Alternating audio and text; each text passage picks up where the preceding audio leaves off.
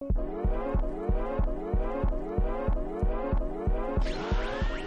pasaría si en un podcast mezclamos Ferne con Millennials?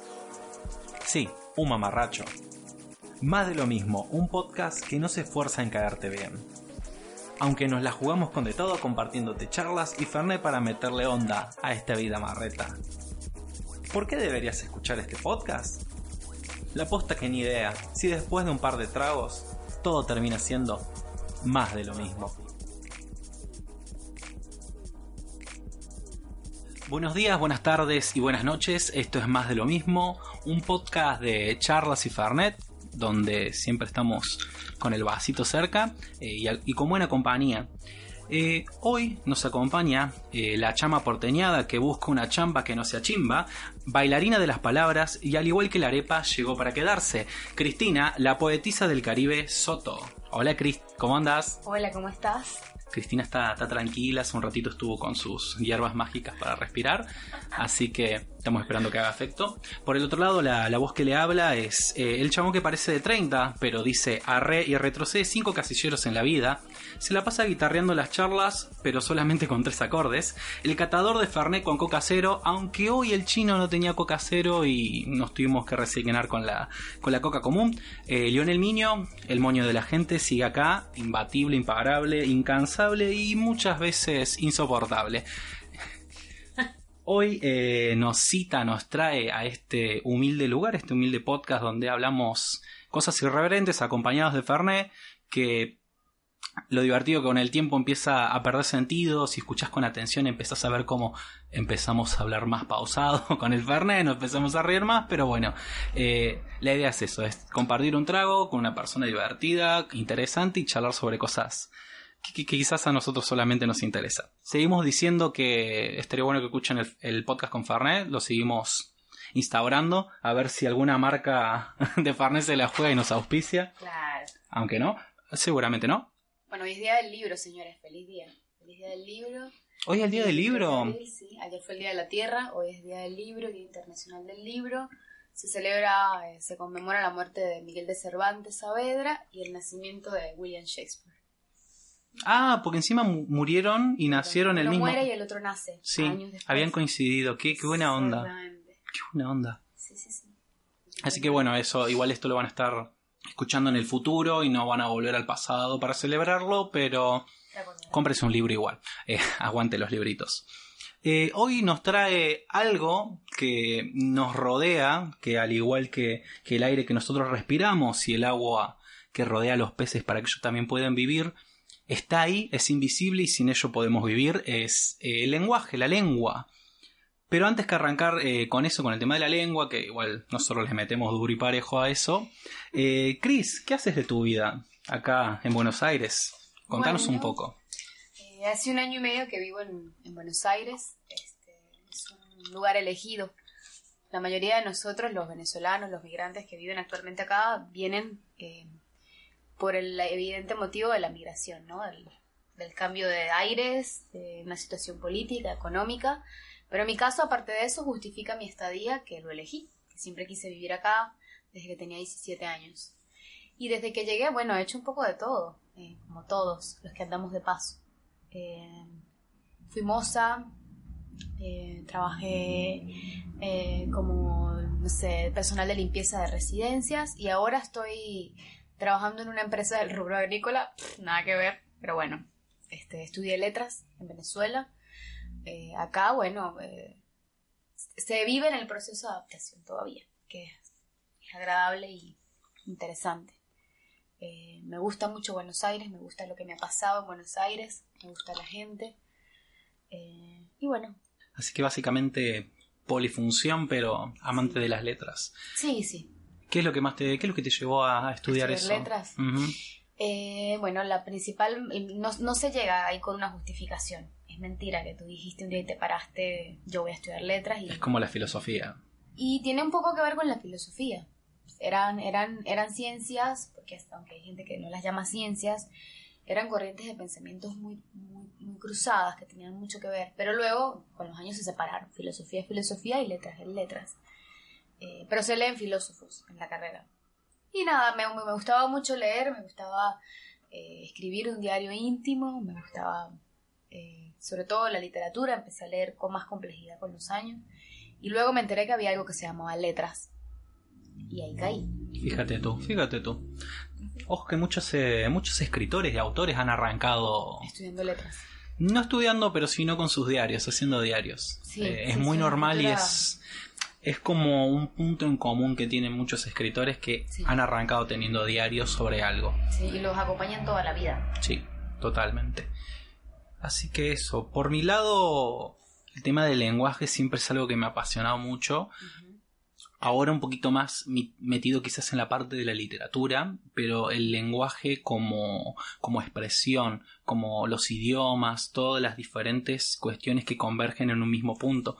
Eh, que es más, ya por arrancar el tema de que se me peguen las tonadas va un poquito por ese lado. Claro. Eh, se me pegan muy rápido las tonadas y encima es algo que por lo que me estoy dando cuenta con el tiempo va a seguir empeorando cada vez más. Sí. Porque si una vez que te... Sí. Es que una vez que te abrís como a otros idiomas, eh, tu oído se empieza a entrenar para aprender a imitar sonidos Claro. y te empieza a salir solo.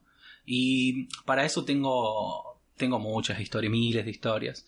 Pero hay una que, que me da mucha gracia. eh, una vuelta estaba en el cumpleaños de una prima que por razones de la vida ella conocía gente de Alemania, gente de Austria, vaya a saber uno por qué, pero conocía gente de esos lugares, gente que claramente no sabía hablar español, a duras penas hablaba inglés, o sea, hasta ahí. Yo en ese momento mi inglés era un Carlitos Tevez, un nivel más arriba, más o menos, un very difficult ahí, un poquito mejor. Y me acuerdo que estábamos charlando, porque yo nunca voy a dejar de charlar y nunca voy a dejar de ser cara dura, por más que quizás no, no pueda entender el idioma. Y estábamos bailando porque era una fiesta y demás. Y en un momento, no sé, me puse a hacer como pasos de carnaval. Eh, a mí me suelen pegar los tragos para ese lado, para el tema de la, la danza artística, ponele. Y una de las chicas de estas austríacas se ríe. Y yo digo, ¿qué te reís? Yo, yo bailaba en el carnaval de Gualeguaychú, le decía. Marí, Marí. Y, y yo le estaba hablando y le estaba contando toda una historia. Me gusta contar historias que son mentira, siempre. Eh, es, un, es un don como de, de meterme en personajes que no existen. Es gracioso. Y mm, yo le, le estaba metiendo y contándole toda la historia con lujo de detalles, como si fuera realmente cierta, pero para reírme un rato. Y viene alguien, después de, no sé, unos dos, tres minutos de charla, que parece poco, pero es un montón, y me dice, che, mira que no habla español. Claro, te, Me dice, te habla. estabas lanzando ahí sin saber. Y me dice, no, no, habla inglés. No entendió nada. Digo, of course, I, I dance in Marie Marie, it's a carnival dance, no sé qué mierda, le metí cualquier cosa, todo el mundo en ese se tentó y no, siempre me lo siguen acordando el, el- el carnival dance, carnival dance. Ay, yo y mi inglés. Bueno, pero ¿qué importa? Bueno, Eso pero la, es el lenguaje. la anécdota está ahí. Eh, No es una frontera, aunque la gente diga que es una frontera. no, para nada. Es, es- sí es una frontera literalmente en el sentido de que no nos entendemos cuando una lengua cambia de codificación, pero, pero hay algo que se traslada más allá del, del- del significado mismo, o sea, la expresión, como se lo dijiste, Claro, eh, ella entendió. la intencionalidad del idioma. ¿Y vos por tu lado qué alguna anécdota que te haya sucedido estando acá, estando ahora que estuviste por Montevideo, por ejemplo en Uruguay, en el país charrúa? En el país charrúa. Bueno, eh, en cuanto a las palabras, por ejemplo, eh, el, el irte, el mudarte de, de ciudad, de país, eh, hispanohablante, independientemente de eso, tiene esa particularidad que tienes que llegar a codificarlo todo, ¿no? Las, las palabras cambian, aunque hablamos español, todo es diferente, la manera de nombrar es diferente, o sea, yo no puedo, me costó mucho separarme de la expresión concha porque no puedo parar de decirlo y ya para mí, para que veas cómo pasa. El lenguaje empieza a cambiar tanto que empiezas a entonces descifrar esa palabra y a, a cargarle el significado que tiene actualmente. O sea, yo di- dime una expresión, imagínate una expresión. Yo llegué aquí diciendo una expresión nuestra que tiene que es muy humorística y de doble sentido, que, se- que dice esto es una conchita de mango. Imagínate.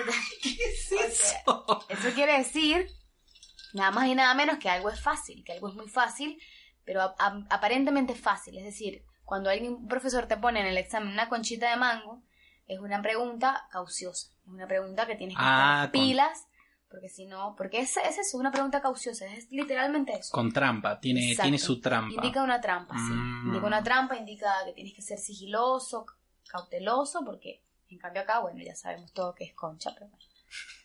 Eh, ¿Qué quieres que te diga? O sea, Es buenísimo. en Uruguay no pasa eso. Creo que la concha no es eso, ¿o sí? No, yo no hablé con muchos uruguayos. Bueno, en Uruguay pasa algo que en realidad para mí es mucho más gracioso. eh, porque en los diferentes. Y sigue sonando el hielo. Siempre sigue sonando el hielo. Intencionalmente. Eh, algo que, me, que me, me- me encanta mucho a nivel de, de toda Latinoamérica, cómo cada país y cada lugar tiene su manera de nombrar a los genitales, tanto femenino como masculino. Y en Uruguay pasa algo que es muy gracioso. Eh, ¿Vos conocés las galletitas Las Pepas? Sí. De acá de Argentina Me son... loca cuando llegué. Ah, las pepas. Las, claro, las pepas, Claro. esas eh, que son como de vainilla, del primero- borde y adentro tiene membrillo. Brillo. O dulce de batata, o muchas variedades que últimamente están saliendo. Bueno, para nosotros la pepa es eso. Por un lado, también es la, la droga que se mete en el ojo en la lengua. eh, Ah. también es la pepa, colarse una pepa. Y lo que sucede es que en Uruguay la pepa es la concha de la mujer. Claro, pero tiene más sentido para nosotros también. La pepa, la pepita. Claro. La pepa, la pepa es la pepa, la pepa es la concha.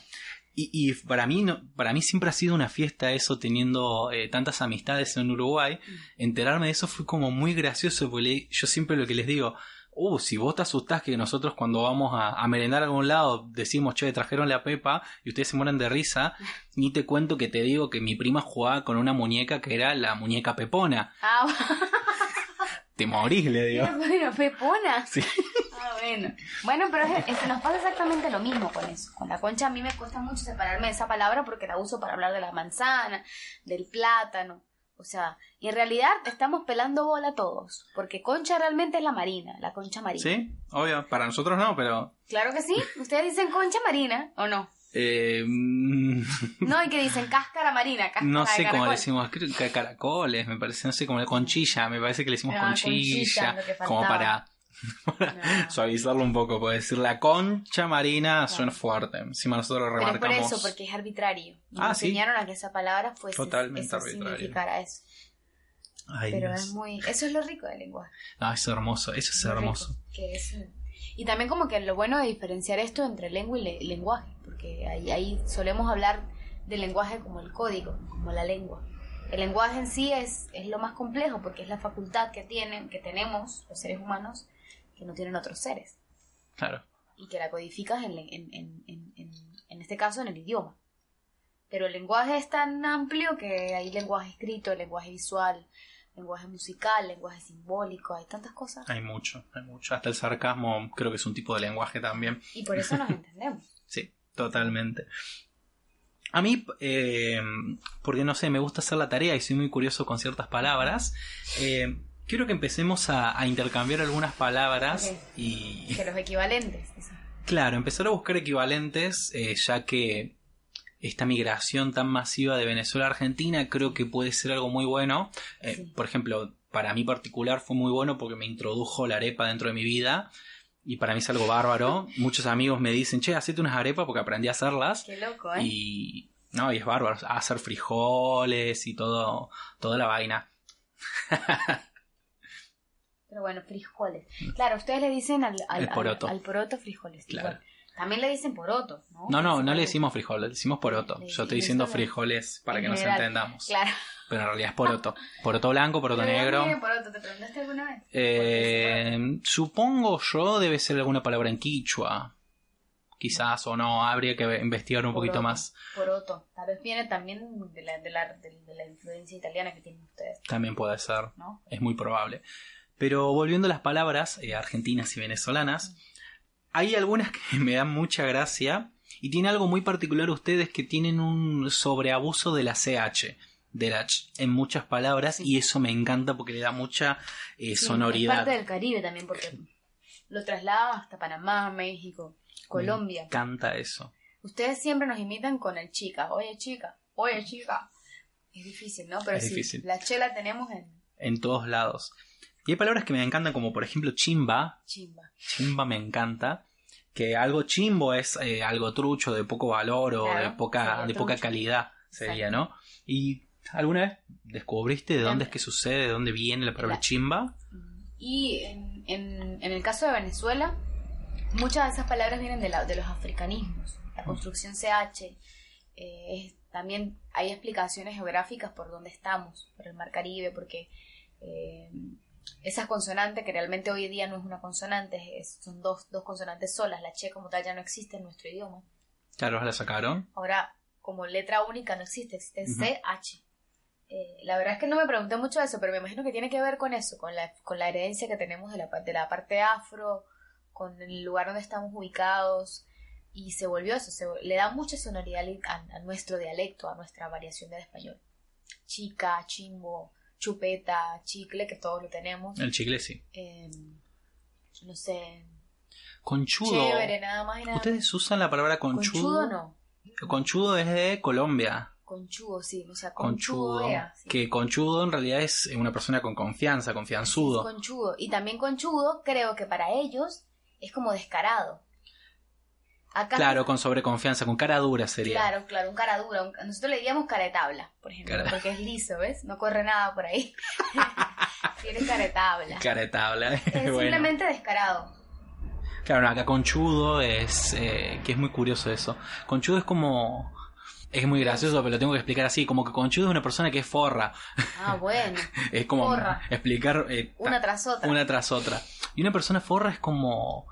Como mal, mal, malintencionado para hacer cosas. Forra, si escuchaba que Claro. es un forro. Eh, que es un insulto típico de calle. ¡Sos un forro! Que se están Claro. puteando. Claro, tiene eh, mucho todo.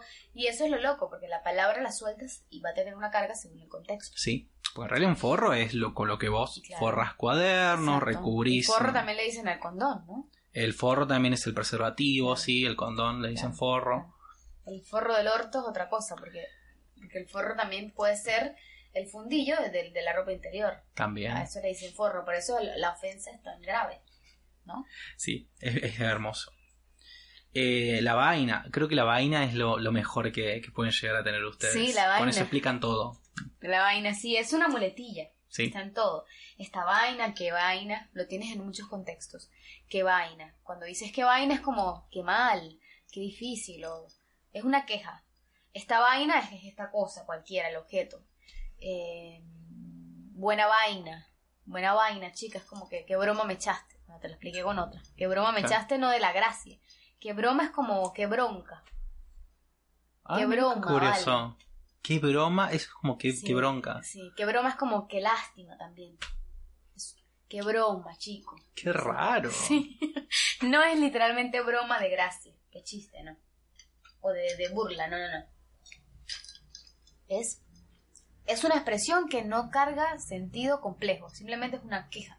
Qué broma. Claro. Bueno, acá, eh, cuando queremos quejarnos de algo, decimos esto es una joda, pero nuestra joda no es de, de- de joder al Literal. sentido de ustedes, que quizás joder está más relacionado con coger a alguien, que es más del español clásico Claro. de, de España. Y joder también es, no me jodas, no me molestes. Acá es como la joda, es como esto es una joda, es como si esto es una fiesta, un despelote, es cualquier cosa. Claro. Es un quilombo, es un Pero también dice, me bochinche. estás jodiendo en el sentido de que me estás cargando, ¿no? Claro, me estás cargando porque... Me estás viendo cara de boludo, una cosa así. Claro, pero va apuntado para el lado del chiste. Claro. Una joda es eso, para nosotros un chiste. Y si yo te diciendo, me estás jodiendo, es como, me estás cargando en serio, Claro, es un chiste, me estás... Pero es una queja en el Pero es fondo. una queja en el En fondo. En ese contexto es una queja. Igual, algo que noté mucho, el latinoamericano vive en queja. Sí, sí, sí, sí. Vive en queja. En todo lo que habla siempre es una queja. Y el se queja argentino. hablando, se queja cantando, se queja de muchas maneras. Sí, algo que me resaltó el otro día, eh, Medusa, que estuvo en el episodio anterior, que ahora quizás no lo estoy haciendo tanto, después habría que checar en la- eh, chequear en la edición. Cuando iba a iniciar una, una oración, una palabra o algo, yo hago el... Y Ah. dice, eso lo hacen todos los argentinos. Y yo lo empecé a analizar y digo, claro, tiene mucho sentido, porque para nosotros ese ruidito lo usamos para cuando estamos con, no sé, hastiados de algo y es como, otra vez esto, como, Claro, claro, Dejate de joder. Y eh, ese claro. es- Tiene, tiene tiene- ese punto de apoyo. tiene un punto de apoyo que es una queja. Y es muy típico, de, o sea, del porteño en particular, de estar quejándose de todo. Y es como, hoy, Ustedes bromean cuando salen afuera y dicen que se conoce un argentino porque está peleando, se está quejando. Bromean con eso. o está gritando o moviendo los brazos. Claro, hablan con las manos por este tema Sí. de, de los tanos que llegaron y la influencia que quedó y porque es muy de ustedes. Sí, es muy nuestro. Y ahí hay un lenguaje, muy lindo lenguaje. Sí. Pero encima sí es verdad, eh, uno puede llegar a reconocer argentinos afuera de, Con de su esa país. manera de ser, sí. Sí, con la manera de ser. Y porque siempre están hablando fuerte. eh, hasta un punto que esto tiene que ver mucho con una suerte de competencia que hay entre Argentina y Uruguay. Mm, Los uruguayos dicen que el porteño tiene una hasta una manera típica de caminar que nunca lo entendí. ¿Así? Dicen como que tiene un pasito compadrón. ¿Cómo es eso? Compadrón es como ser compadrón es como, eh, creído, como Ah, viste como, como eh, creído. Sí, pero es más del estilo tanguero, ¿viste? Como caminaban Ah, los como tangueros como galante. gala- ga- galante, ¿viste? Con un paso así. compadre. Y supuestamente Tango, sí. seguimos teniendo ese pasito compadrón al, a- al Y movernos. Tal vez ellos son más des- des- desacomodados, o tal vez son como más, más tranquilos, con menos gracia, con menos... Quizás sí, y- no, pero perdóname los uruguayos, no estoy diciendo que son desgraciados, pero en- en el- sin gracia, quiero decir, ¿no? Sino, y, y a lo mejor no pasa con todo el argentino, pasa No. con el porteño. ¿no? es que dicen que solamente pasa con el porteño y lo peor de todo, que es como te decía al principio, el tema de- del aire uno no lo ve pero sabe que está. Yo no lo siento así, no entiendo si yo camino así. Y me, y- y me acuerdo que un tiempo era como estaba muy perseguido viéndome cómo caminaba. No, no lo Y- vas a poder percibir. Y encima es, es terrible, porque si uno. Es como cuando te dicen, respira normal. Y no podés respirar normal porque estás pensando que tenés que respirar normal. Y es lo mismo cuando quiero ver si estoy teniendo ese pasito con padrón o no. Así no que no sé. reconocerlo desde adentro, tiene que ver alguien. Es como ustedes dicen, no, hay gente, me pasaba porque yo, bueno, viví en varias ciudades. Salí de los Andes y luego me fui a Caracas, que es otro acento. Este acento que yo tengo hoy, yo no sé ni de dónde es, porque Como el niño. es un desastre, porque aparte por los lugares donde viví y porque, bueno, X, después de estar acá no sé ni cómo hablo ahora. Me, me escuchará un venezolano y, y encontrará un vago acento de andina, pero eh, ellos decían que ellos no tenían acento y yo por ser de otra región lo, lo podía reconocer, así que cuando buscas reconocer tu manera de caminar porteña no la vas a encontrar. No, no hay chance. Difícilmente lo da. No hay- Ni siquiera un, otro porteño tal vez no lo reconoce. Lo reconoce a alguien que es extranjero, que, Sí. puede verlo desde ese Sí, punto. sí, son cosas que uno no nota, las hace. Y igual con ciertas cosas, cuando un extranjero me las hace notar, sí las puedo percibir cuando son, por ejemplo, esto del Claro. Y hay una que es una muletilla, que para lo que quizás el que no sepa lo que es una muletilla, una muletilla es una muleta chiquilla, sería, para explicarlo un poquito más, son ciertos apoyos que tenemos a la hora de, de comunicarnos. Eh, la muletilla puede ser algo gestual, puede ser algo de sonido, puede ser una palabra, puede ser algo que ni siquiera es una palabra, una cosa que sea inventada. Y recuerdo un amigo de, de Venezuela también. Yo cuando estaba hablando, yo, yo sentía que él me decía, ¿y sí? Y me, me- Claro. me lo repetía. Yo no entendía qué estaba pasando hasta que en un momento caí en la cuenta Que era que mi muletilla. El porteño tiene de como Sí, se, vos, ustedes ta- tienen, vos sí. estás hablando de algo y, se sí, nos pega. Y, y sí. Y- y lo que tiene y lo que es más terrible es sí, sí, como es una muletilla no tiene, no significa No, nada. Y una vuelta a una amiga se lo remarqué, estábamos hablando por WhatsApp, yo le conté algo, eh, le conté algo como que es una obviedad que yo había descubierto, es como que tuve una, una, epifanía, una epifanía, por así decirlo. Y ella agarra y me dice, y sí, y yo me empiezo a reír, y me dice, ¿por qué te reís? Porque es verdad, la digo, ahí. Porque tú, y sí, no, no, no significa nada, no, no está aportando nada a la conversación y es lo que hacemos siempre y es muy gracioso. Sí, sí, sí. Dicen, y sí. Y sí, Y sí, es como para cerrar. claro. Como para poner un pie de apoyo. Es tal cual. Sí, igual no, sé- no sé cómo será en otros lugares, pero eh, siento yo que el porteño es como muy desenfadado a la hora de comprometerse con ciertas opiniones. Que eso siempre lo charlamos y es, por ejemplo, y sí, y Es bueno, ambiguo. y, Claro, vi- y ¿no? viste cómo es, Claro. y así estamos. Es. Y, nu- y nunca te opina nada, Nada. sino como tira eso y, se lava las manos. Es como tira la bomba ahí y no Es dice verdad, nada. Es verdad, es verdad. Es como cuando vas a un lugar y la, conversación común es el clima, la hora y no sé. Claro. No, no te comprometes demasiado con nada. No, pero, el- o sea, vos capaz estás hablando de algo un poquito jugado a nivel de, de opinión o lo que sea, y un porteño te puede, te puede contestar así, y como. te cierra con la conversación. Y bueno. Pero ahí también se ocultan cosas. Sí, obvio. eh, eh, literalmente no, no, no aporta nada, pero entre los dos hay una complicidad de que. No te estoy diciendo lo que claro, pienso. Me lo estoy guardando. Claro, totalmente. O simplemente, a veces sí, depende de, cuándo lo sueltas, oculta cosas. Sí, oculta mucho. Y mm, pienso, ¿alguna palabra argentina desde que has llegado? ¿Hace cuánto tiempo llegaste más o Un menos? año y medio. Un año y medio. Una palabra argen- argentina, porteña, o, o sea, porque estuviste en varios lugares de Argentina, eh, que te haya llamado la atención, que te guste cómo suena o lo que simboliza. Em, a mí me gusta, en general, creo que el, el acento me gustaba mucho, lo imitaba, me reía. El cuando era cantadito chica, de, claro, de la, acá. la musicalidad que hay y cómo hablan. A veces incluso no se dan cuenta, pero hablan de manera poética. O sea, como que por la manera en que tienen de nombrar las cosas, por cómo comparan. Eh, te podría decir, a mí se me pegó, te vas a cagar de risa, pero el y sí se me pegó, no me he dado cuenta. O el eh, eh, al final. ¿Eh? No sé qué cosa, eh. Y mi amiga con la que yo se ríe porque me dice, uy, se te pegó. Ay, la porteña. Sí, cualquier cosa. Eh, la manera de conjugar los verbos, el voceo es lindo, Ah, sonoramente sí. es muy bonito. Eh, y me ma- mataste ahorita, me mataste, por ejemplo. Eh, una que yo me reía sola todo el tiempo es como responden a cuando dices gracias. No, por favor, no, por favor, no, por favor. ¿Sabes que yo sí? decía, qué risa, cómo lo dicen. Nosotros diríamos de nada, simplemente, no, por favor. Y todos tenían un cantado diferente. Yo decía, wow, todos me van a contestar no, por favor.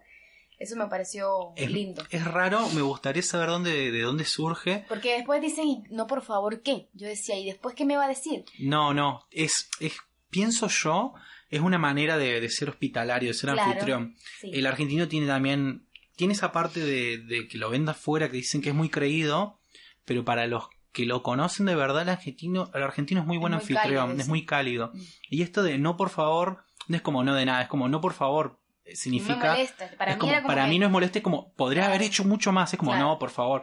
Claro, aparte que de es- eso, va acompañado de un gesto. No, por favor, es, no era solo la- el sonido, sino la que hacían con las manos, la Como, cara. no, no. Y hay algo, por eso me hiciste reír, porque me pasó hoy con un amigo hablando por, por texto, o sea, date cuenta, un amigo de Uruguay que me había pedido si podía quedarse en también lo casa. usan. Sí, ese no, por favor, sí, pero hay otra variación que es un poquito más de antaño, de gente un poco más mayor. Y yo a veces me comporto a nivel eh, dialéctico de como una persona mayor. Y él me estaba preguntando si se podía quedar en casa este, este viernes porque viene un evento y toda la, la cuestión. Y yo le digo, sí, sí, quédate. Y él me dice, ah, muchas gracias. Y yo le, le dije, faltaba más. Claro, claro, claro. Eso también. Me dice, ¿cómo que faltaba más? No, digo, es una manera de decir, no, no es No, nada. No, es como de manera de decir, no, por favor. Faltaba más es como, esto es como- poco, no, no me molesta ayudarte. Claro, claro. Eh, pero faltaba más es de una Sí, persona es- más Está en grande. desuso, sí, pero sí, todavía hay gente grande que le dice. O gente joven. Cuando dicen, eh, es gente grande, para decir que es alguien viejo, que es una persona mayor. Eso me da, me da mucha ternura. Como dice, no, es que ya es grande, dice. Ya es grande. Me encanta cuando dicen eso. ya Sí, es no, grande. no sé, tenemos como algo con el viejo, como que no podemos decirlo Como viejo. que no pasan por ahí. No, porque viejo parece como si fuera algo peyorativo. Y quizás tiene que ver. Y pero, pero es loco porque a la mamá le dicen la vieja. Mi Claro. viejo, mi vieja. Sí, Para de- mí no pasa por ahí, pasa por... Por No cariño. lo usan, no lo usan para nombrar el paso del tiempo, la edad. Claro. Dicen gente grande. Eso me parece bellísimo. Sí, es, es algo no me di cuenta. Sí, es lindo. Es verdad, lo lo mismo. Es que igual tiene mucho sentido porque para el otro lado también funciona igual. No, no es decimos es una persona joven, es alguien chiquito, es alguien Claro, chico. Sí, sí, es un chico. Es un chico. Es un chico, sí, Un chico. es cierto. Es un Una chico. cuestión de. Y si bien les, les parece curioso el uso de nuestras che, todo el tiempo lo dicen, che, chico, este chico. Lo que pasa es que nosotros decimos, no chica, ustedes dicen, la chica, este chico, o es re chico, pero no lo usan, no sé, nuestro chico a lo mejor y nuestra chica es más, a lo mejor más sonoro, por el tema de los caribe y no sé qué. Puede ser. Algo que nombraste ahí que es el che, que se le suele como atribuir mucho. ¿Y por eh, fin de dónde viene eso? Ahí te voy a decir. Ajá, gaseosa. Eh, el che que normalmente se le suele atribuir a, a gente de Buenos Aires, pero también otras provincias lo utilizan. Y en otras provincias no lo utilizan por miedo a sonar como porteños. ¿Ah, sí? Porque también está esa cuestión. Como muchos Y países, sí, me pasó cuando fui a Jujuy que la gente no usaba mucho el che. no. Eh, sucede, viste, que como en muchos países, eh, la gente de la capital del país suele, suele recibir cierto resentimiento de la otra parte de- del país, de las diferentes provincias. Suele suceder. Acá está muy marcado eso. Pero lo curioso es que el che, ese che, tiene que ver, y hay dos historias con eso. Tiene que ver con una muletilla ita- italiana, el che, el que, que los italianos lo usan eh, ma qué cosa, pero el que del italiano se escribe con CHE. Ah. Y también está la otra historia que también me, parece- me parecería mucho más lindo que sea eso. El che en el guaraní, que en realidad se pronuncia medio como she, she. El she significa mi. Que por ejemplo hay expresiones armadas como eh, arroja de juche camba. Que eso significa te quiero mucho mi negra. Camba es negra, she es mi, roja de ju te quiero mucho. Que a mí me gustaría que sea esa la historia, la que, que- nuestro che tenga que ver con eso, como che amigo, es como mi amigo. Claro, claro, che, amigo, mi amigo, claro. Eh, suena, no sé, suena, me Nunca gusta. tuvo nada que ver, ah, y por eso al Che Guevara lo llamaban el Che, ¿no? Porque decía mucho che, Porque sí. él decía Che, Che, Che y se quedó el Che. Sí, me gusta, o sea, a mí me gustaría que el origen del che sea eso, que sea una cuestión más guaraní, una, cuestión. raíz real. Igual claro. la otra raíz es linda también, ¿no? Porque No, la otra raíz también es linda, pero que sea raíz de, de origen. más original. Está bueno. Está lindo, sí. Es- son cosas curiosas Y que. es algo por lo que en, en todo el mundo nos conocen. Sí, es, es Sí. el típico, che, argentino, mate, Claro, siempre te dicen lo mismo. Es muy gracioso. Y bueno, son cosas únicas. Sí.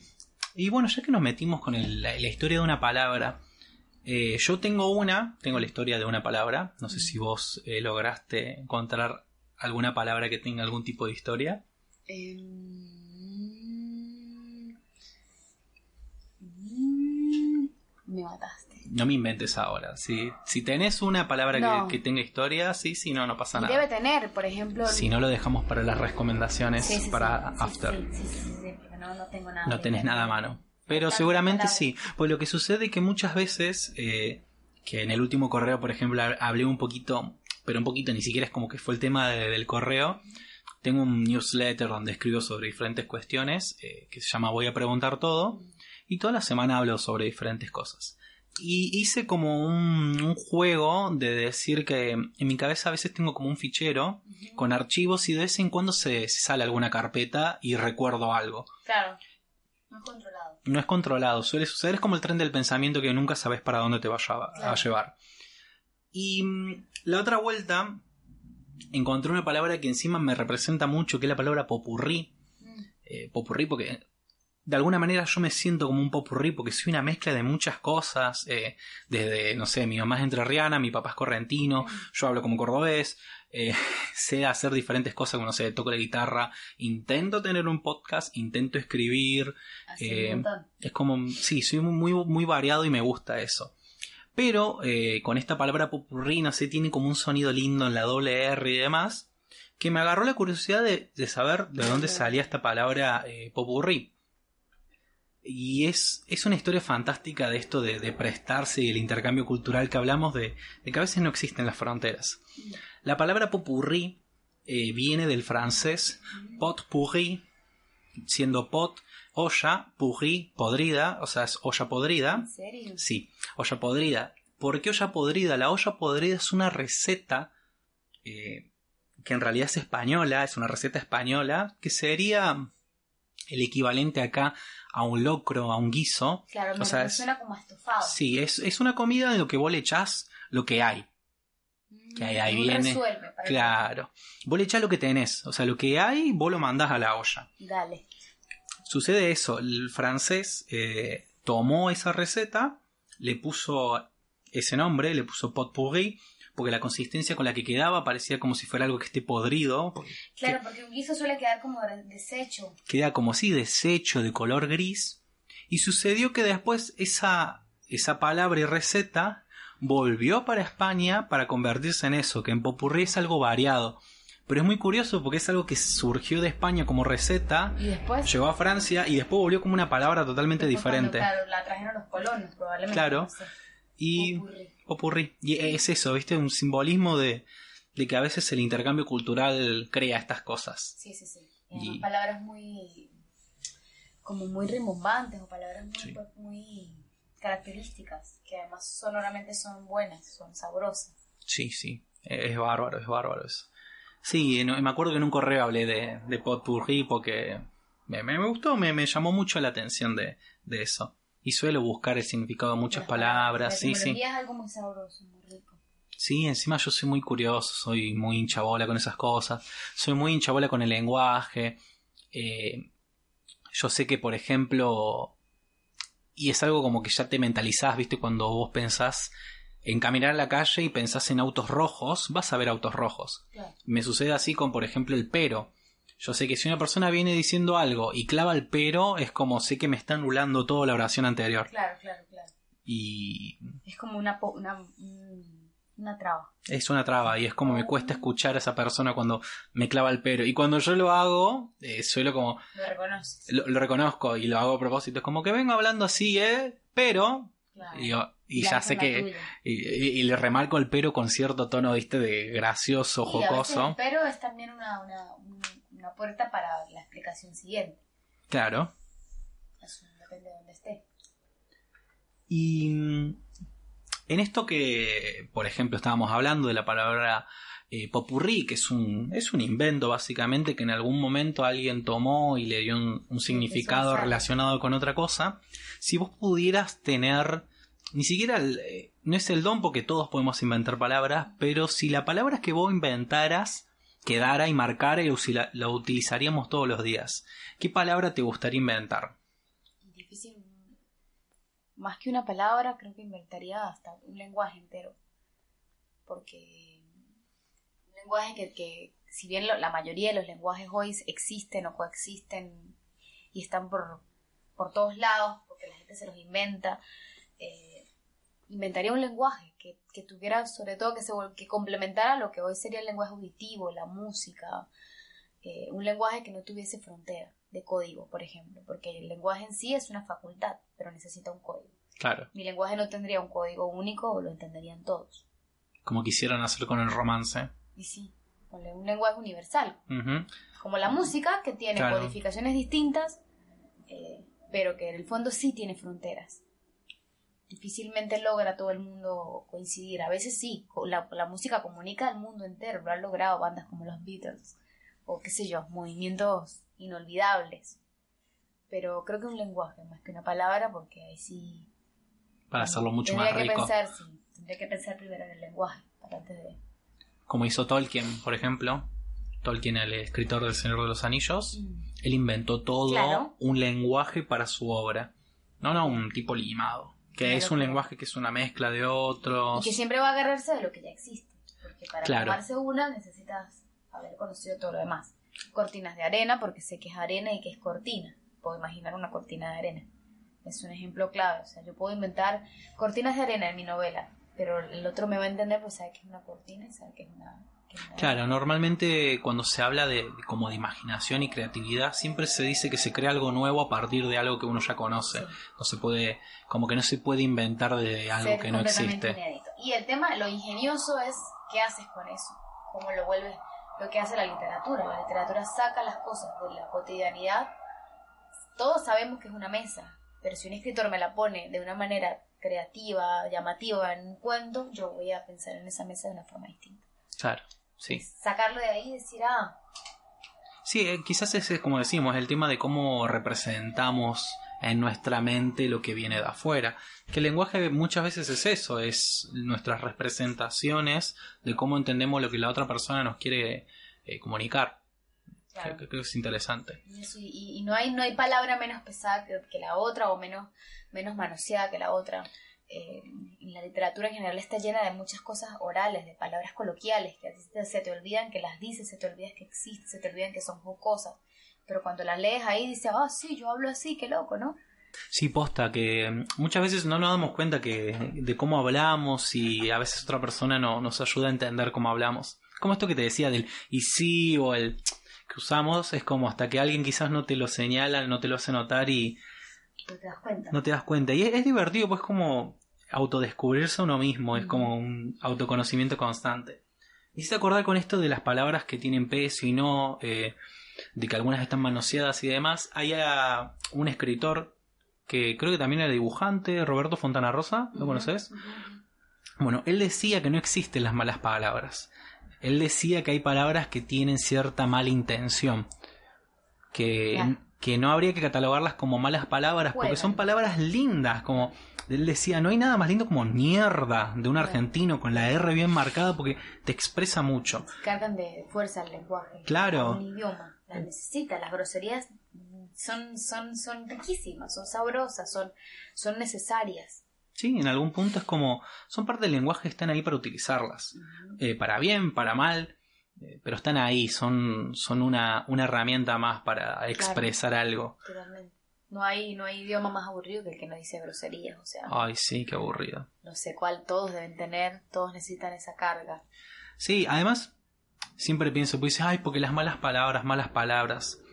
Yo a veces siento que las malas palabras no pueden llegar a herir, como pueden llegar a herir otras, eh, otras oraciones que quizás no contienen malas palabras en sí. Más para un argentino que somos conocidos por tener mucha inventiva para insultar al otro. Que tenemos demasiada inventiva para insultar sin malas palabras. Eh, sí, suelen ser muy irónicos, muy, tienen un humor muy particular. Sí, sí, muy, muy, así muy negro, sí. Y bueno, no existen ni malas ni buenas, ni existe un, viste que hay toda esta diatriba en el continente de quiénes hablan mejor, de que los que peor hablan son no sé quiéncitos, que los que mejor hablan son los colombianos, que a los, que a los peruanos no se les entiende nada, que los bolivianos hablan para adentro, que los venezolanos hablan cantando todo el tiempo, que ch, ch, que chico que oye, que chico que los cubanos bailan cuando hablan, qué sé yo. Pero no es así, no existe uno mejor que otro, simplemente somos diferentes. Sí, y, son cosas que, por ejemplo, eh, con todo el tema del lenguaje inclusivo acá en Argentina, que hay mucha gente que es detractora de eso, hay mucha gente que lo apoya, y siempre la las personas que son detractoras del lenguaje inclusivo se sostienen en que no, pero la RAE no la avala, porque la RAE no la avala. Y yo siempre suelo tener eh, discusiones con eso porque es como, no es que la RAE te baja lo que tenés que hacer, hay, hay reglas gramaticales que son como intransigentes, duras y no se pueden cambiar y son así, como no se pueden cuestionar. Pero hay otras cosas que son más a nivel de cómo eh, sociedad uno va cambiando y hay palabras que se van incluyendo como pelotudo, YouTube, eh, eh, YouTube, YouTube no, YouTube, youtuber, boludo, cancherear y se van agregando y en este caso en particular con el lenguaje inclusivo es algo que creo que tarde o temprano la RAE va a terminar. Y no eh, necesitamos que la RAE lo reconozca. Tampoco. Lo que yo te decía el otro día, que creo que hablamos de esto, es que a nivel lingüístico siempre va a haber un cuestionamiento. Los lingüistas. No hay nada más chocante que la poesía y, por ejemplo, la, la, manera de expresarse creativamente versus la academia porque el idioma es un organismo vivo, es como el corazón, es como cualquier, como la piel, se regenera, se transforma. Y siempre va a haber una pelea, no va a haber un académico que te reconozca eso. Para mí lo cuestionable, en el caso de, de, las expresiones inclusivas, del tema del género en las palabras, es precisamente darles la razón de tener que inventarse un lenguaje inclusivo cuando la inclusión tiene que em, empezar por acá, por la manera de pensar. Totalmente. Porque nadie me dice a mí que cuando yo digo, eh, no sé, las chicas, yo no estoy incluyendo a alguien que no se reconoce dentro de eso. Claro. O sea, la primera exclusión empieza por quien no se consigue en ese, en ese, en ese artículo, quien no se reconoce. Es que sí, igual sucede con esto y, tiene mucho sentido porque la gente que es detractora de, de, esto, del lenguaje inclusivo, es por desconocimiento de la causa y piensan o por simplemente no le importa Y también no le importa, pero yo por, con gente que hablo que es detractora y me dice, pero no, no por cambiando el idioma va a cambiar todo. Tiene razón porque es así, ya está demostrado a nivel eh, con ciertos investigaciones. No es la justificación, le digo, pero esto es como un todo. Eh, esto es una parte de diferentes cambios que hay que empezar a hacer a nivel mental. No estamos diciendo que el cambio eh, al lenguaje inclusivo sea la llave maestra, porque no existe, o sea, en la vida no existe algo, una sola cosa que haga que cambie todo. Son es muy complejo, claro. Nuestra vida es compleja y hay varios eh, factores que hacen que nuestra vida sea de esta manera y ir cambiando esas pequeñas cosas puede ayudar. Bueno, y ahí tiene la relación de un, del lenguaje dentro de la sociedad. El lenguaje responde a una necesidad. Sí. El lenguaje responde eh, a inquietudes. El lenguaje es eso, abarca tantas cosas, sino, Claro. sino cómo articulamos ese tipo de cosas, la exclusión, la ansiedad, la alegría, es, es una cosa loquísima. Es que es más, lo que sucede, y es lo que yo termino explicando, le digo, no es que el lenguaje inclusivo sea la solución a algo, le digo, es una protesta a algo, el lenguaje inclusivo, es evidenciar algo que a nivel de pensamiento está mal. Claro, es como, te estoy señalando que no está bueno esto, porque transmitís esto. Después sabemos que el lenguaje eh, no va a modificar tanto la conducta como nosotros Y queremos. a lo mejor ya no, pero al cabo de los años, la palabra, la conciencia va a venir más allá de reconocer o decir les chiques, Sí. va a ir más allá de eso. Eso, porque lo lo, importante que es- vas a sembrar es más complejo que simplemente cambiar el artículo. No, no, lo más importante es que decís vos que esto venga acompañado de cierta reflexión.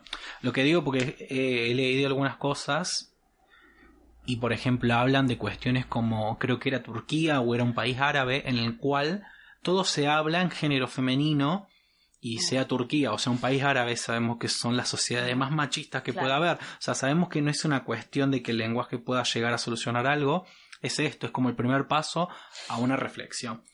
Y Creo que es el mayor logro, sí. Sí, sería el mejor logro. Es que en realidad, eh, Que te Eh, hagan pensar en. claro. Ya, sin- yo no tengo que decir lo que te digo, no tengo que decir les chiques para, para pensar o para no pensar en, en- en la exclusión que hay.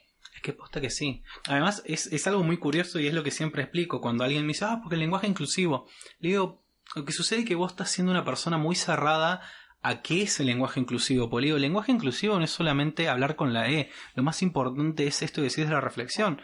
Yo uso lenguaje inclusivo en los textos e intento también cuando hablo usar el lenguaje inclusivo y no uso ninguna E en ningún momento. Más que alguna vez que digo todes porque...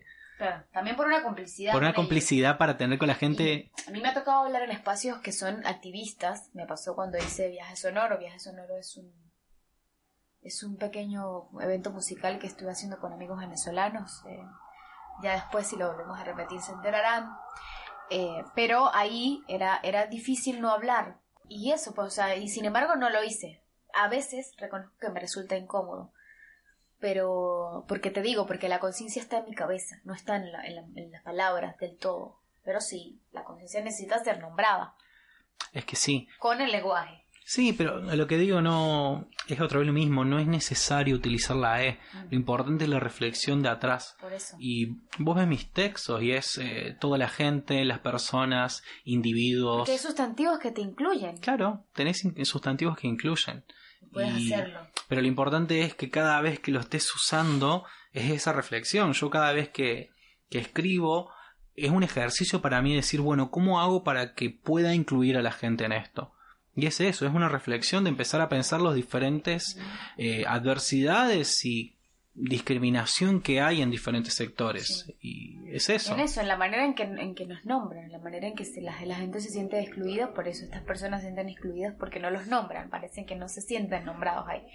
Pero ya que nos hagan pensar en que están excluidos es, es un montón. Es- pero es un montonazo. Y además es como, como me gusta decir, eh, cada palabra que uno utiliza es poder, el lenguaje es poder. Sí. Y es eso, es cómo lo transmitís, cómo incluís a los demás. Eh, nos fuimos un poco, igual me gusta que nos hayamos ido un poco, eh, ¿Cómo no caer en estos temas? no? como no caer en estos temas, pero sí, a mí me apasiona un montón. En estos tiempos. Sí, más que nada en estos tiempos y estas cosas se tienen que charlar, eh, son necesarias. Volviendo a si yo pudiera inventar una palabra, porque surgió todo esto desde ahí, quizás eh, sí sería mi anhelo poder inventar un lenguaje, eh, quizás más a nivel narrativo para alguna historia, me re gustaría hacerlo, creo que Claro. también es como decís Un vos, lenguaje ficticio como el de Señor de los Anillos. Claro, un lenguaje ficticio, pero eh, con este desafío de, por ejemplo, empezar a pensar un lenguaje que transmita, eh, no sé, unidad, que transmite Claro. que seamos iguales, Influencia. que influencia, lo- lo- sería como un, un buen desafío. Pero por el momento eh, me dedico a inventar palabras. Normalmente suelo inventar palabras como, no sé, eh, ecuatorianización o Claro. venezolanización o cosas Claro. así raras por más que me cueste pronunciarlo. Y hay una que me gustó mucho y encima es algo que me pega casi todos los fines de semana. Es esa sensación de no querer hacer nada eh, durante el domingo. Es como no, no querer hacer nada, estar tirado en el sillón, mirando Netflix con una mantita y si llueve afuera, mucho mejor. A mí me gustaría que esa palabra se llame fiaquingo. Fiaquingo. Ah, bueno. Entre, sería como un híbrido entre fiaca y domingo. Claro. Me gustaría que, que exista, porque la fiaca del domingo no es la misma que la, la fiaca de los demás días. Para mí debería ser una fiaca especial. Y se debería llamar fiaquingo. ¿viste? Como, uy, estoy con un fiaquingo, no quiero hacer nada, voy a poner Sí, Netflix. pero empieza a usarla. y la- eso, eso tienes que tenerlo muy en cuenta. Cuando quieras poner de moda una palabra, empieza a usarla. Así que bueno, invitamos a todas las personas que están escuchando y especialmente a vos que empieces a usar fiaquingo para cuando llegue el domingo y no querés hacer nada. Que fiaquingo también lo podríamos transferir a los feriados, porque los feriados Claro. son una especie de domingo a veces. Así que te invito a vos, querida persona que está escuchando, a que te sumes a la moda del fiaquingo. Bien, así que bueno. Voy a empezar a usar, vamos a ver qué pasa. Vamos a ver qué pasa. Redondeando quizás un poco, que nunca entiendo por qué para cuando terminar algo es como redondeamos. Porque cierra un círculo. ¡Ay, qué ¿no? profundo! Me encanta. Si tuvieras que recomendar algo para la gente que quizás eh, toca muy de oído el tema del lenguaje, la lengua, eh, esto, ¿qué le, qué le Yo recomendarías? creo que lo principal para pensar en el lenguaje es, es, eh, hacer un ejercicio de, de escuchar, ¿no? De salir un día por la calle y parar la oreja y escuchar con más conciencia cómo hablan los demás, cómo nos comunicamos todos los días. Y un texto que es muy bello y es sencillo de leer es un texto que se llama eh, El sabor y el saber del lenguaje. Está en Google, está en Internet, es de una poeta venezolana que se llama profesora también universitaria María Fernanda Palacios. El sabor y el saber de la lengua. Sabor es, muy, sí, es muy rico porque es sencillo de digerir y te hace pensar un poco en, en eso, en, en- la facultad del habla, en el idioma, en, en cómo nos comunicamos. Es lindo. Bueno, lo vamos, lo vamos a estar Bueno. buscando. Para la oreja nada más. Sí, paren la oreja un poquito. Eh, por mi lado, quisiera recomendar eh, también un texto. Acá somos bastante ñoños, se ve.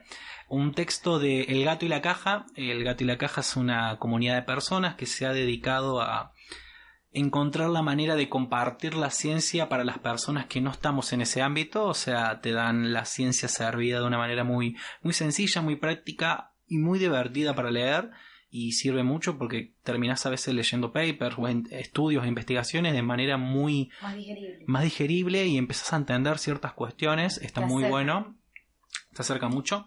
Y en particular quiero recomendar el texto La lengua degenerada. Mm. En este texto lo que hablan es de todo este tema del lenguaje inclusivo, de cómo funciona, de diferentes estudios, como por ejemplo este de el de Turquía, el de, eh, el de Arabia, el de comparar lenguajes donde tienen las palabras eh, cruzadas en género, como por ejemplo en, en Alemania, ex- el, nosotros tenemos como el sol y la luna, en Alemania es al revés, es como la sol y el luna, Qué loco.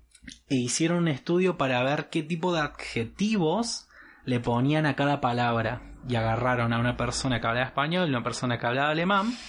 Y era muy curioso porque para nosotros el sol es algo grande, fuerte, potente, que serían como, entre comillas, cualidades de una persona masculina. Y la luna para nosotros es delicada, bella, hermosa, preciosa. Y para los alemanes es totalmente lo opuesto. ¿Así? Simplemente por el género que tiene. Porque el sol es ella Claro, y la luna es él. Es masculina. e- Es muy curioso, es muy curioso. Y bueno, en, en ese texto pueden encontrar esas cosas, eh, que también habla un poco de cómo es la función de la RAE y demás, que es interesante también saber cómo es que funciona ese ente.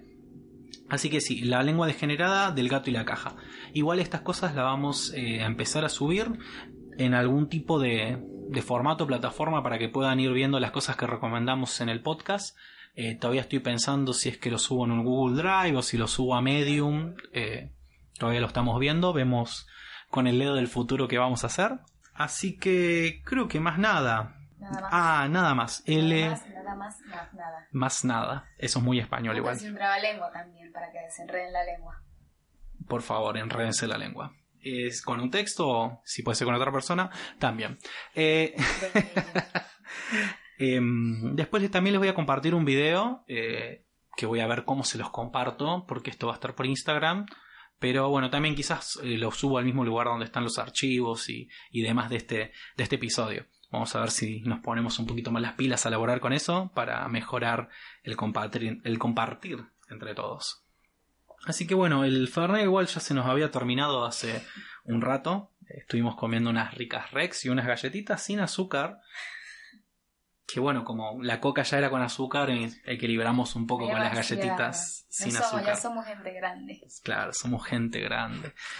Em, si la gente te quiere seguir, quiere ver qué haces de tu vida, porque haces varias cosas. No como... son chismosos, no. como decís, eh, como dijiste hace un rato, que tenés este, este proyecto del viaje sonoro, que es un poco de, de música, poesía son y lenguajes, geografía. son tres lenguajes en juego. Es, este proyecto se llama, nos pueden seguir en arroba viaje sonoro. Eh, estamos con este proyecto desde el año pasado. Este año nos gustaría tener una nueva función es la propuesta de contarle un poco al mundo, en este caso a Argentina, que es el lugar donde residimos, eh, cómo es nuestra música a través de eh, visuales, eh, música en vivo y una narración oral que, bueno, la hace quien les habla aquí.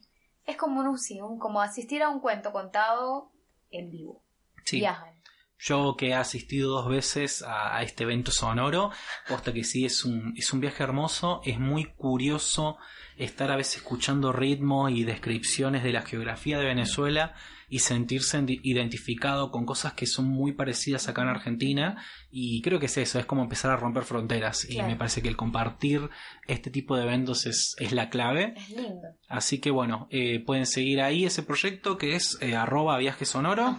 Si la quieren seguir a Chris en particular porque quieren escuchar más de su venezolanidad y las cosas que estudia de letras, ¿por dónde te buscan? Eh, me van a encontrar con mi primer nombre, porque no es que tengo doble vida, pero uso más mi segundo nombre que el primero. es arroba Girley con J, termina en Y o con Y de Yoyo. Eh, Girley Cristina, arroba Girley Cristina. Que si habría que deletrearlo es J-I-R-L-E-Y Cristina. Cristina normal. Sin H intercalada ni K. Claro si habría que pronunciarlo así como bien, es Girley. Clarito y raspado, como decimos nosotros. Clarito y raspado, me gusta eso. si lo tendríamos que decir de clarito y raspado, es Girley Cristina. Ahí la pueden encontrar en, Instagram. Eh, acá al mamarracho este que le habla, eh, me pueden encontrar como E. Lionel, que si se quieren orientar es como E. Lionel, como decís esta muletilla, es EH Lionel, imagínense como si me estuvieran pegando un grito en la calle, búsqueme así. Y también me pueden pegar un grito en Instagram, no hay problema. Eh, ahí me pueden encontrar a mí, que seguramente voy a seguir haciendo cosas, eh, mostrando mis otros proyectos de escritura, eh, cuando salgo a bailar y tomar algo, compartir momentos con la gente.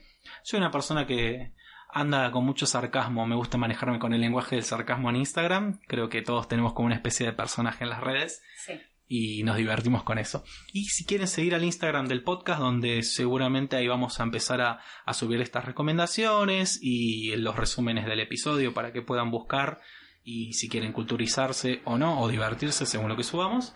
El Instagram del podcast es más de lo mismo, P, la P es por podcast, si habría que pronunciarlo todo junto, es más de lo mismo Así que eso, más de lo mismo P en, Instagram. Ahí pueden seguir al Instagram del podcast, que se viene con todo, eh, anda con una linda visual muy colorida, muy divertida. No es porque la haga yo, pero modestia aparte. Eh, igual no la hago yo, la hace Canva. Eh, solución para su vida, si necesitan hacer cosas lindas, vayan a la aplicación Canva. Sí, sí, la rompe Canva, es como, no sé, es como Dios. Hay una versión para, para Android y estas cosas. Mm, ojalá me pagaran, pero sí. Hay una, hay una versión, hay una app para el celular de Canva y también la puse. Sí, PNT, publicidad no tradicional. Eh, podés encontrar el Canva como aplicación en, en, cualquiera de los store, en el celu, y también lo puedes usar desde la compu. Lo lindo que se linkean los diseños. Un diseño que haces en el celu se, va, se ve en la compu, diseño que hagas en la compu, lo puedes ver en el celu, está bárbaro, súper práctico, súper sencillo de utilizar y tiene como ya sus paletas de colores prediseñadas que te ayuda un montón que lo más difícil es la colorimetría en el diseño gráfico. Así que es eso, no es, no es que yo sea un gran diseñador gráfico, sino voy que... A hacer un flyer para mi próxima Por favor, es hermoso. Sí, sí. Por eso, como decía, no es que yo sea un gran diseñador, sino que hay una gran persona que ha diseñado una gran aplicación detrás mío. Así que eso. Así que bueno, eso es eh, todo por hoy. Quizás nos fuimos un poco de boca, era el chiste, eh, un poco. Te agradezco Cristina por haber venido, porque Estás con, con el relojito ahí porque te están buscando desde el celu. Esto es argentino, ¿viste? Qué cosa. Ay, qué confianzudos, qué conchudos. Así que bueno, eh, les mando un saludo grande a todos. En especial a mi abuela, espero que abuela estés escuchando eso. Te mando un beso grande, esperamos que nos vemos pronto. Así que eso, eh, los quiero mucho, nos vemos la próxima. Síganos, señores. Síganos, síganos para la oreja. Nos vemos, ha sido un gusto estar acá. Muchas gracias. Un saludo y un abrazo. Chao, chao, nos escuchamos la próxima. Chau. Thank